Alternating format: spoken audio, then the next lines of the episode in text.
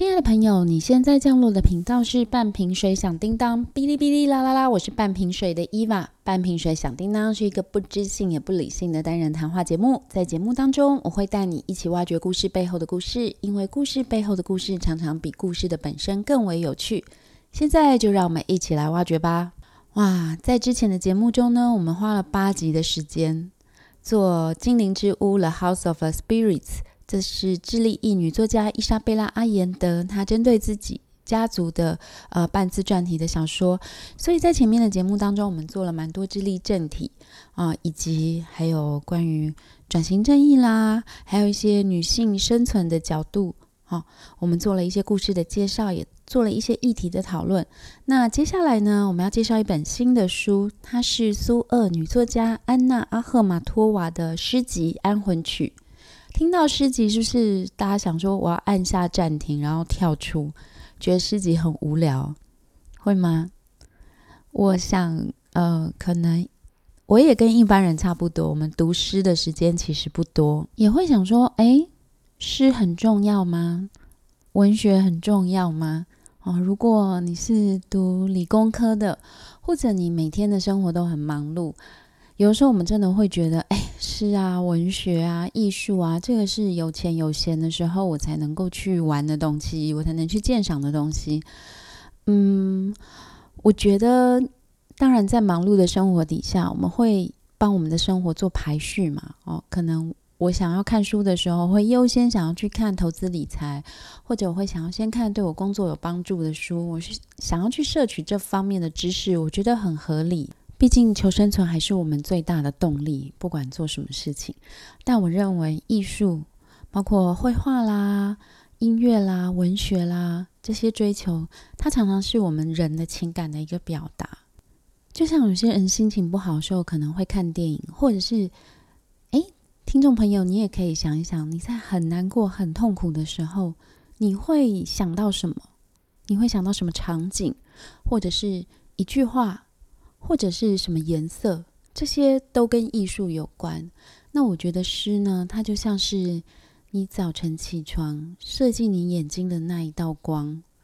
我们不会一直注意射进眼睛的那一道光，因为它就存在嘛。但是你刚刚睁开眼睛的那个感受，我觉得是很深刻的。哦，当然你也可能说，哎，没有，我早上起来就要马上去上班了，然后我我就很忙啊，每天都睡到最后一秒钟，但是。你闭上眼睛，仔细回想，一定有那一个时刻、那一秒钟或那零点五秒，它是在你的一天生活里非常深刻、稍纵即逝的。我觉得诗就是这样的一个角色。那我们回到这本书《安魂曲》，我们刚刚前面讲它是苏俄女作家的作品嘛？那它当然原文就是用俄文啊。我现在拿到的是繁体中文版，它繁体中文版只有人间出版社出版过。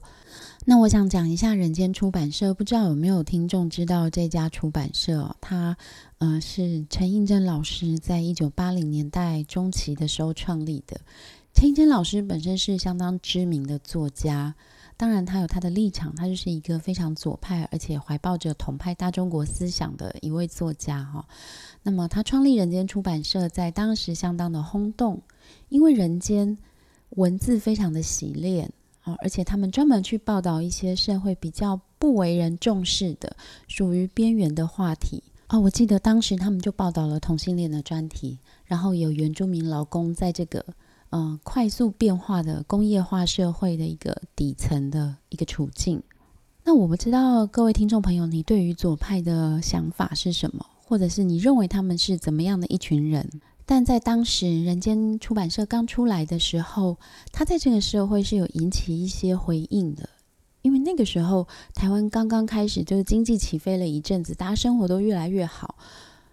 但是在这种情况之下呢，阶级的差异也会越来越明显。人间当时是有点想要提醒大家会有这样的状况，不过这种话题就是比较冷门啊，他叫好不叫座，所以好像一两年吧，他就暂停营业。那一些人间杂志呢？现在在一些就是曾经是进步青年的家里，可能都还找得到，应该是相当珍贵的嗯一些史料。那么在二零零零年之后呢，人间又再度的呃恢复营业。那当时因为政治气氛也比较开放了嘛，所以人间的出版品偏向呃比较多是属于中国作家或跟中国相关的这个统派的议题的讨论。那当然，在现在台湾的氛围里面，这样的出版品，好这样的思想就不是主流了。我觉得思想没有对或错啊，你想要一个什么样的社会，你想要一个什么样国家的形象，它不是可以用对错来分的。但是的确啊，我们会有我们的选择。哦，在这样的氛围之下，人间当然就越来越式微，所以他们在今年又再度的暂停营业。那我也是因为看到他们暂停营业的公告，然后去抢那个特价书，买到了这一本。那我想回头讲一下陈映真老师，他在七零年代的时候，曾经因为思想的关系，做过白色恐怖的牢。那陈老师是一位小说家，也是散文家啦。那他的小说。有一篇非常有名的，叫做《山路》。其实他有名的作品超级多，哦什么《夜行货车》啊、唐倩的喜剧等等。但《山路》算是他呃到现在非常非常知名的一篇小说。好，《山路》描写的是一个白色恐怖幸存者他的罪疚感，以及那种很怕理想破灭、消失的那种恐慌感。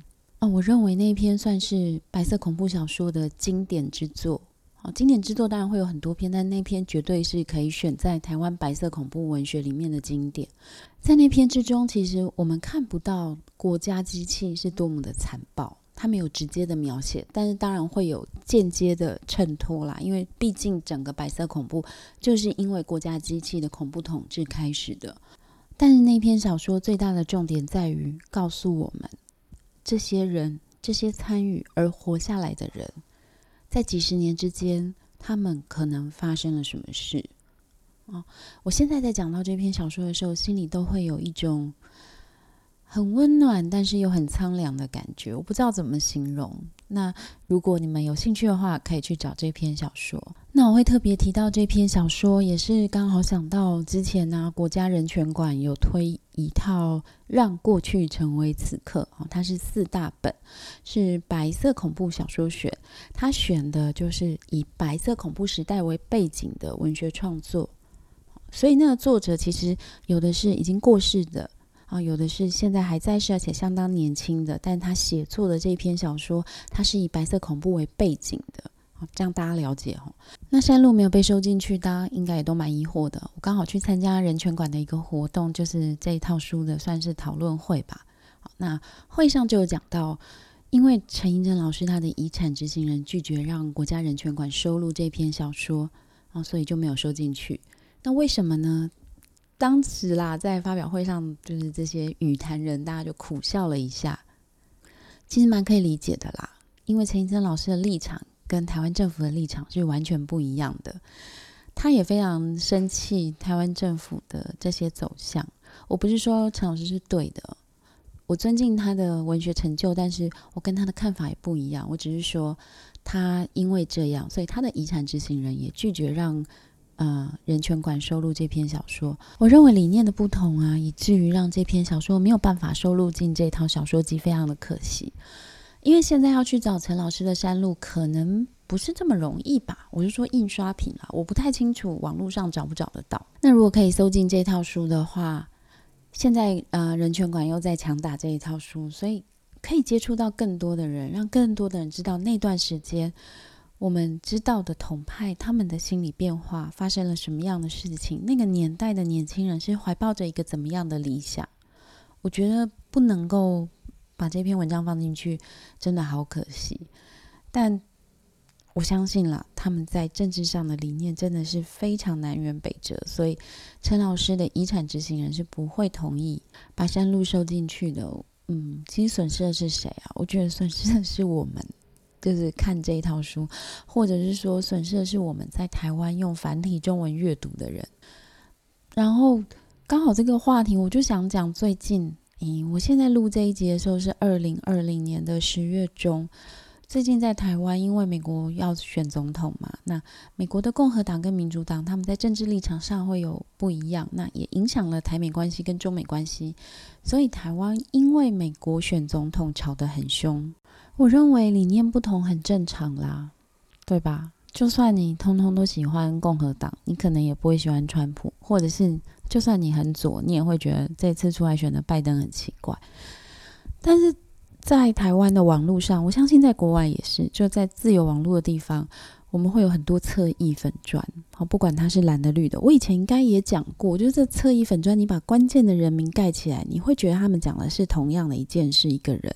好，侧翼粉砖就是那种不会。嗯，露出本名也不会让你知道他是谁，因为他会用很多理由说啊，我们就是匿名粉砖呐，我们就是呃公开会有危险呐，什么之类三小理由的。那这些侧翼粉砖卖最多的就是仇恨。好，我还不会觉得卖亡国感有什么呃问题，因为台湾本来就是我们有国安危机嘛。但是侧翼粉砖用一种非常仇恨的方式，而且非常偏激的写法，他把他们不喜欢的人。都打成是卖国贼，而且我都怀疑这些粉砖养了一批奇怪的写手。这些写手呢，其实写的东西也没有理由，他就直接谩骂你就好了。我当然，因为我也不是什么咖，所以侧翼粉砖也不会来骂我了。只是有时候我追的一些 KOL 会莫名其妙的被烧到，而且人都会选择性正义啦，像我也会嘛。我有时候就会想说，哎。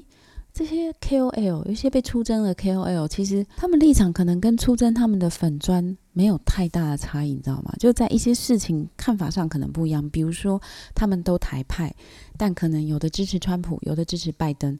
哇，那支持拜登就被打成卖国贼，就是中共同路人这一种。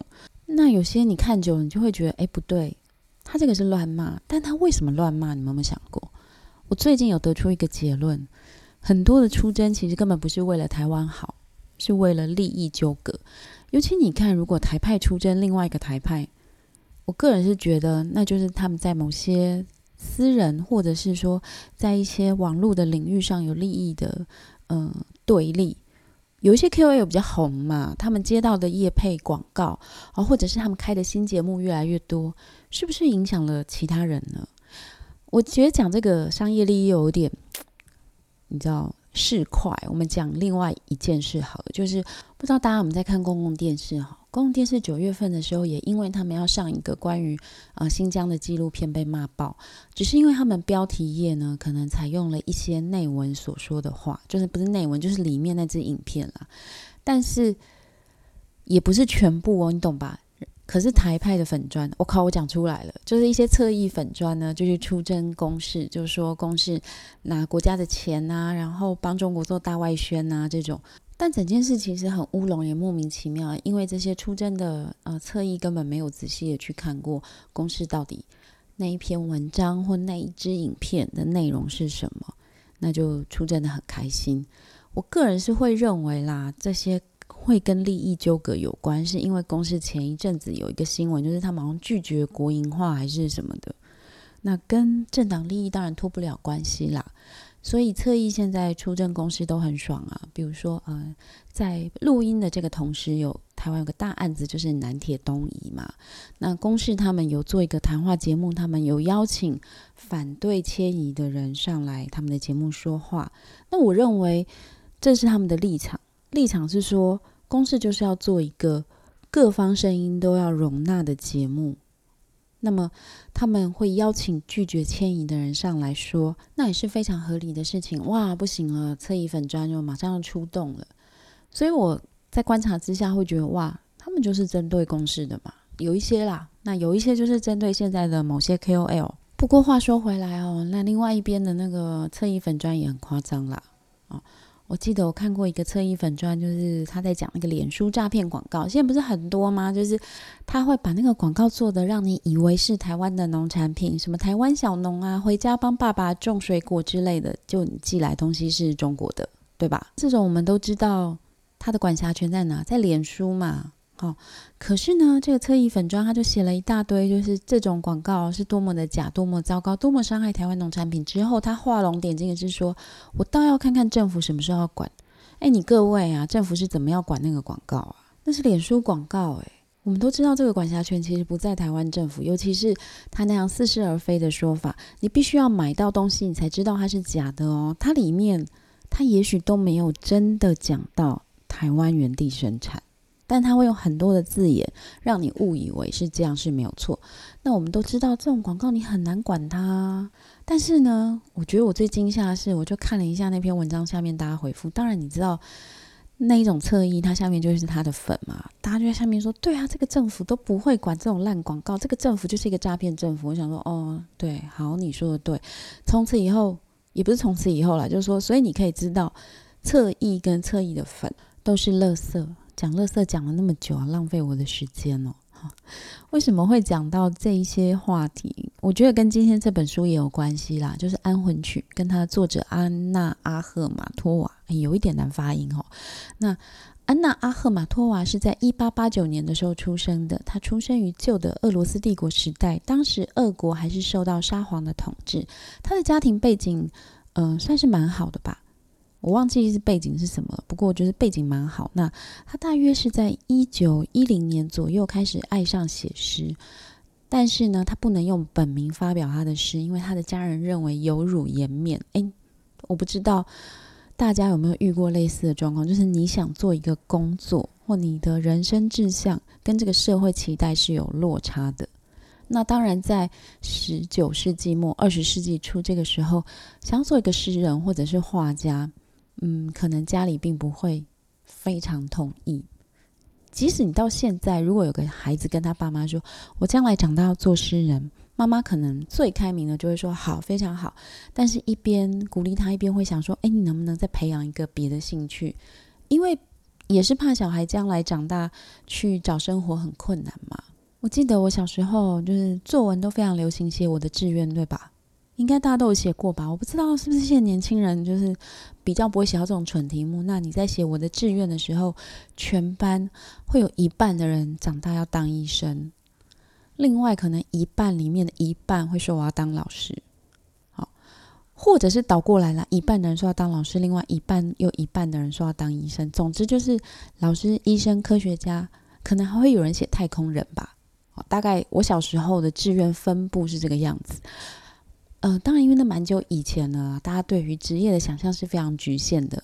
那个时候也没有选举，所以也不会有人说我将来长大当立法委员、当民意代表。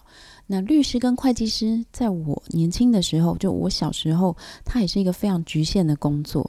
所以那个时候，我认为世界上的工作就是老师、医生、呃，太空人、科学家。哎，好奇怪哦，不会有人说我长大要当画家。哦，会说我将来长大想要当美术老师，大概会有这样子的情况。为什么呢？就是因为我觉得在当时的社会氛围非常的重视如何好好的生活、求生存。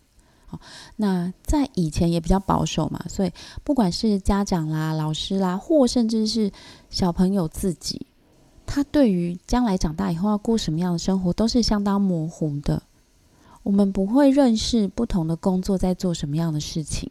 那我还记得我小时候干过一件事，就是写那个我的志愿。我当时就写说，我将来长大想要当家庭主妇，因为我觉得家庭主妇很有趣。我还写了很多就是实际的例子，就是家庭主妇的生活可以多有趣。比如说，你如何把饭煮的有变化啊，或者是你如何就是去做其他可以在家庭主妇工作上产生产值的事情。我记得我当初我写缝纫吧，或者是设计家务之类的，我靠，结果被骂爆。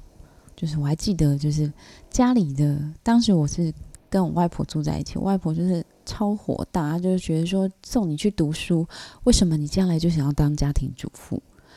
哎，你现在听到这种话，真的觉得超级政治不正确，对不对？可是当时就是这样。然后我长大一点，我觉得我的志愿是有改变的，我就比较有雄心壮志，我想要当个作家，啊，一样被骂爆。觉得啊，这是一个不能养活自己的工作。当然，因为我这个也是一个小人很励志的人啊，所以志愿有一直在改变啊。可能还有一些像游泳教练呐，什么那种，其实我可能真的没天分的工作啦。那总之我要说的是，其实你的工作选择，你的人生志向选择，很容易要去符合社会期待。那这个社会期待，通常也是我们家人的期待。那讲回安娜阿赫马托娃，她就没有办法用本名去发表她的诗作哦。不过她是俄罗斯在白银时代非常重要的一个诗人。白银时代就是在一九二零年代左右出现在俄罗斯文坛的一种形容。那当时呢，在白银时代的这些诗人呢，都会用一些比较抽象、象征主义的方式来写诗，跟原来在文学上描写的手法会有一点不一样。以前可能是比较写实主义的，那在白银时代呢，就是开始走比较抽象描写的这个主义。那不管如何，安娜阿赫玛托娃呢，她当时成名的很早。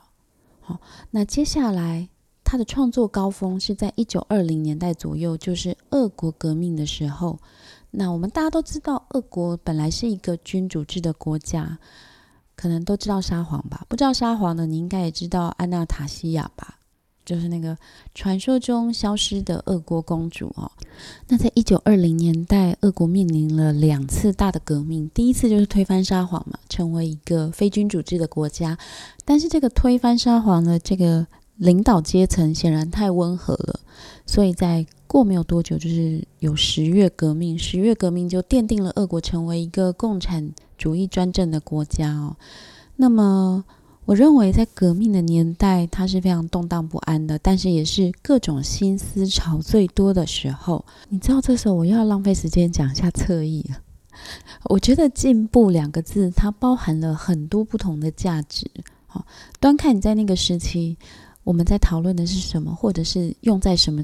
呃，事情上，你用在人权上，用在环保上，用在经济上，那个进步价值都会有不同的面向。但可怕的就是在政权交叠的时候，我们常常会只剩下一种进步价值，就是当权者要的那一种进步价值。那其他的，不管是进步价值、退步价值，不管你是只是想法，或者是你有没有付诸实行，你可能都会被嗯被消失。那。安娜阿赫玛多瓦的第一任丈夫，哦，他就是因为他不赞同共产主义，所以在十月革命之后的我忘了半年还是一年，他就被处决了。不过当时啦，他们也已经离婚了哦。可是离婚之后，并没有让安娜阿赫玛多瓦他就脱离被贴标签的命运。可能因为他本来的诗作，或者是说我们来说诗这种文学表达方式哦，它本身。艺术性很高，很容易被打成无病呻吟。我这样说好了，就是，嗯，也许有人现在还觉得讲诗是一件无病呻吟的事哦。但是，总之呢，阿赫玛多娃他在一九二五年左右，他的诗就被禁止出版了。原因是因为认为他诗里面的思想是有害还是有毒的。你知道，大概就是类似这种排列组合。有没有觉得，不管什么样的政体，他奉行什么样的主义？他在做事情的时候都很类似。简单的说，他的诗为什么被禁止出版，我们大概心里有数吧。就是不符合执政当局的期待，跟他们的核心价值不一样。这种你跟我价值不一样，我就要查禁你的做法，其实就是独裁嘛，或者是集权或恐怖统治，whatever 你想讲什么都可以。总之大家都知道我就是那个意思。那在接下来的一九三零年代，苏俄经历了最恐怖的大清洗。那他的独子也被抓进了劳改营，因为他的爸爸就是有历史问题嘛，就你爸爸反共，所以你应该也是一个反共产革命的人吧？这种莫名其妙的连坐法，哎，好奇怪哦！遗产不能继承，这种事情居然可以继承，你们觉得很荒谬对吧？你们也知道嘛？下一句我要讲的就是，其实国民政府也干过同样荒谬的事情，只是的确没有这么扯啦。但是，哎。你不能拿单一事件来比说哦，所以我觉得以前白色恐怖没有大清洗那么恐怖，恐怖就是恐怖，你去比较那个程度，并不具有真的意义哦。不过我们还是讲一下大清洗好了。大清洗大概就是一九三零年代，史达林跟他的嗯。我该怎么说呢？跟他的随从们、官员们、他的党羽们，就跟他同派的人所执行的一个非常大规模的整肃行动。他一开始应该只是想要巩固他的统治啦，因为本来他们是集体领导嘛。那在大清洗的时候呢，他就把他的政敌全部都找出莫名其妙的证据，说你是嗯法西斯同路人，大概类似这样子吧，你懂。就是如果我们说谁是中共同路人，他们的逻辑就是你是法西斯或资本主义同路人。那把这些人呢下狱，然后枪决。那后来这整个整肃行动扩展到全国，哦，你可能是有钱的农民，你可能是小地主，你可能是知识分子，你是呃神父，你是修女，你跟宗教有关，你都很有可能被认为你的思想有问题，会危害国家，被劳改、被整肃、被枪决。大清洗的过程可能将近有没有十年，我不确定，但他光是现在可以查到档案的处决人数有六十八万人。哎，你各位啊，这个数字真的是相当的大。那么，当然，他留给后面也是非常多的仇恨与悲伤。比如说，我们举个例子，北高加索人，就是现在知道的车臣人，他们就是在这段大清洗期间被莫名其妙的整肃。好了，你也不能说莫名其妙嘛，他们就是以养马、游牧民族为生的这个种族哦。可是，在共产主义的统治下，希望他们不要自己拥有马。嗯，你觉得怎么可能呢？而且他们。几百年、上千年都是这样生活了。总之，因为这样，车臣人就遭到了大规模的整肃，也就引发了在接下来啊，就打二战的时候，车臣人就倒戈啊，我就去支持德军。那你知道，仇恨带来就是不停的仇恨下去，以至于我们现在偶尔还会看到，嗯，在俄罗斯境内的他们所谓的车臣恐怖分子。我觉得你也不能说他是恐怖分子了，他们就是没有办法接受。他们是苏俄的一部分，哦，所以一直这样征战下来。那么这个大清洗是在好像一九三八年左右结束的吧？但是它对苏俄造成的伤害很大嘛。不过我还是要再讲一下，其实，在一九五零年代呢，俄罗斯就当时的苏联，他们已经开始针对大清洗做自我审判。自我审判这四个字用的对吗？他们就开始想要平反了。当时是赫鲁雪夫在当政的时候，不过他也没有当政很久，所以后来又停了一阵子。那后来我们都知道苏联解体嘛，一九九零年代左右。那在解体的前后，也开始针对他们曾经发生过这个大清洗，你也可以说是大屠杀吧。好，那在一九八八年的时候，甚至当年哦。呃，属于苏联的中小学历史期末考试取消的，因为出土了很多新的证据嘛，让他们开始觉得说，哎，其实我们所读的历史有一些是被欺骗的。这个话题好像也常常会被提出来，就是我们现在读到的以前的历史都是赢的人写的，对吧？因为历史几千年来，它经过了很多的战争，很多的朝代更迭。其实我们读到的都是被保留下来的，被保留下来很多是主流的声音，而不一定是真实的声音。你们想一想，如果没有政党轮替，台湾的历史还停留在什么阶段呢？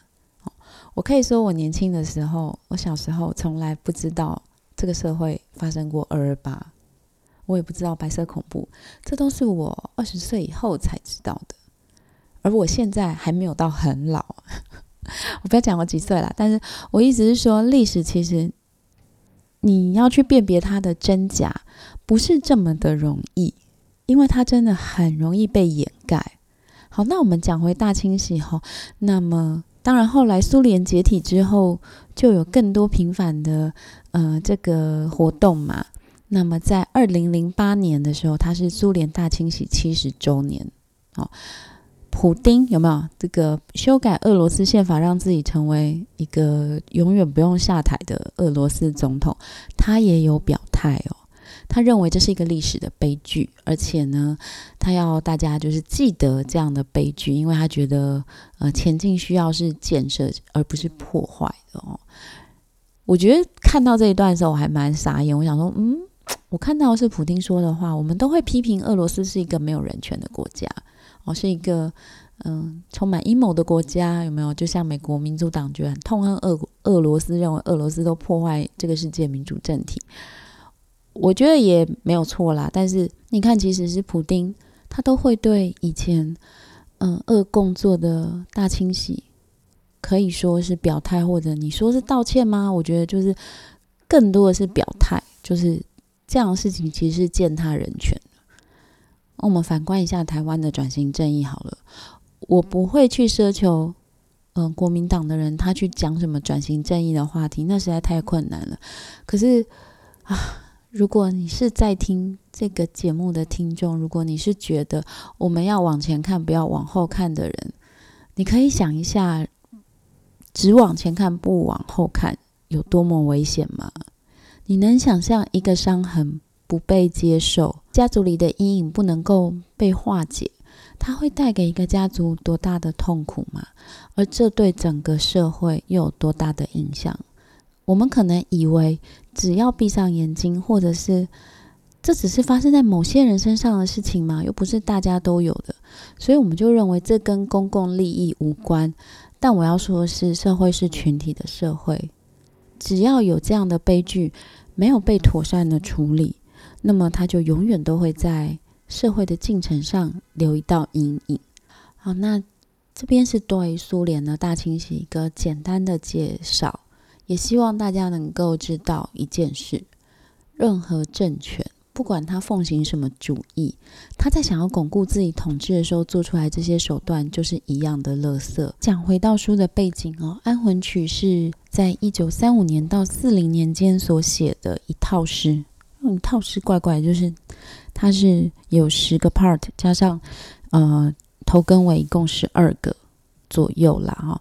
那么当时写作的背景就是诗人的独生子他被逮捕了，同时还有他的第三任丈夫，他们都因为被怀疑是反革命、反政府，whatever，就这种罪名被抓起来。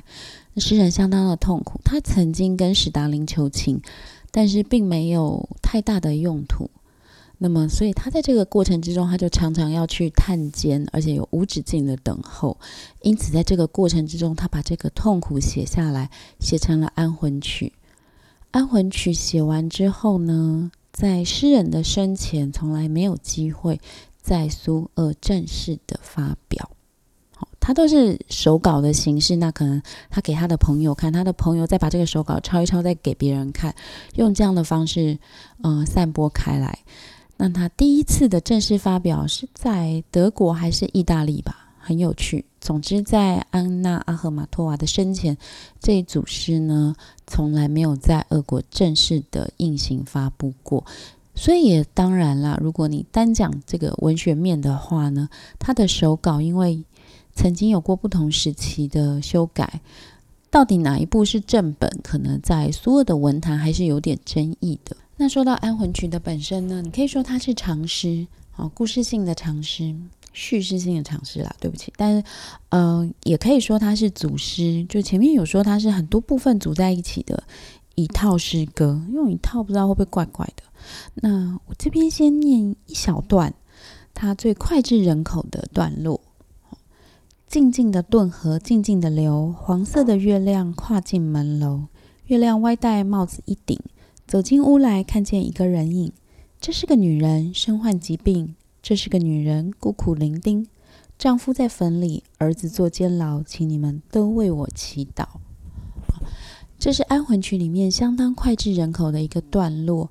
那么，在她的儿子被抓之后呢？刚不知道有没有讲到，她的第三任丈夫也是同样时间被抓进了呃劳改营。所以在《安魂曲》的描写里面。他的诗的风格也是有一些改变哦，你可以看到还是蛮象征主义的啦。他会用一些比较抽象性的描写，可是对于痛苦的描写相当的深刻而且赤裸。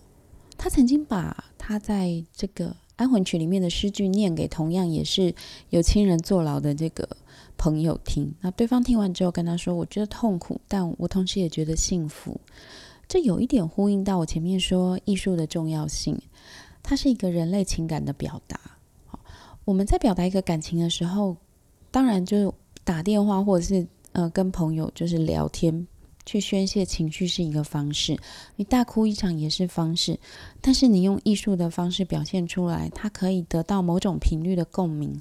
我认为那种引发共鸣的这个情绪或这个作品。它是人类在情感传达上的一个很重要的工具。不知道这样讲有没有一点抽象啊？就是我觉得互相聊天啊，倒乐色、倒苦水，的确是能够很有效的平复你当下的情绪嘛，对吧？我们心情不好的时候，总是会跟别人抱怨吧。以前用电话，现在可能用网络。但除了这个之外呢，你的痛苦，你失去亲人，或者是失去你所爱的呃任何一样事物的痛苦。当你看到一幅画，这幅画也是同样在描写失落的痛苦的时候，你会有一种不是只是宣泄情绪的感受啊！我知道我要说的是，你会感觉到你的情绪被另外一个人稳稳的接住，他跟你在同一个频道上。因为我们跟别人抱怨痛苦，就是啊，我跟你说我遇到一件很糟的事，或者是非常伤心的说，我碰到了什么悲剧。但对方在接收的时候，即使他有过类似的经验，都不一定能跟你在相同的频道上。因为我们在用语言互相交流的时候，我觉得那是有一个差距的啊，一来一往那是那是支持，但那不是感觉我的痛苦。通到了一个频道，而这个频道与我的痛苦相通。但是，我认为艺术带来的是这种频道相通的理解的痛苦感受。所以，为什么诗人在把他的诗念给同样是难友的这个同同柴听的时候，对方会说：“我觉得痛苦，但我也觉得幸福，因为有人跟你在同一个频道感受同样的痛苦，的确让你觉得不这么孤单，也会有一种。”幸福的感觉，虽然这个幸福来的是那么的苦涩。哇，我发现今天讲的好沉重哦，但这本书还没有讲完。我们其实已经介绍完安魂曲的部分了啦，但我还是对于诗人他后来遭遇到的一些其他的事情，还是想要跟大家分享。那会放在下一集。接下来我们要讲这个诗人，他后面还有两部剧作《战争组曲》。以及没有英雄的叙事时哦，这也都会联动到他本身在苏俄所呃遭遇的一些人生故事。不知道你喜不喜欢今天的节目？我们讲的有点沉重，但是也希望你能够给我一些反馈。如果你想找到我的话，可以去 Instagram 或者 Facebook 搜寻“半瓶水响叮当”、“哔哩哔哩啦啦啦”，那这在那边都可以跟我对话。那也希望你把这个频道按下订阅。如果你喜欢，麻烦你分享出去；你不喜欢，哎，也麻烦你分享一下吧，能够冲高一下订阅量跟那个。嗯，这个叫什么阅听量吗？真的对我也蛮重要的。再来是我们这个节目是有赞助商的，如果听到这边真的要帮你比个赞哈。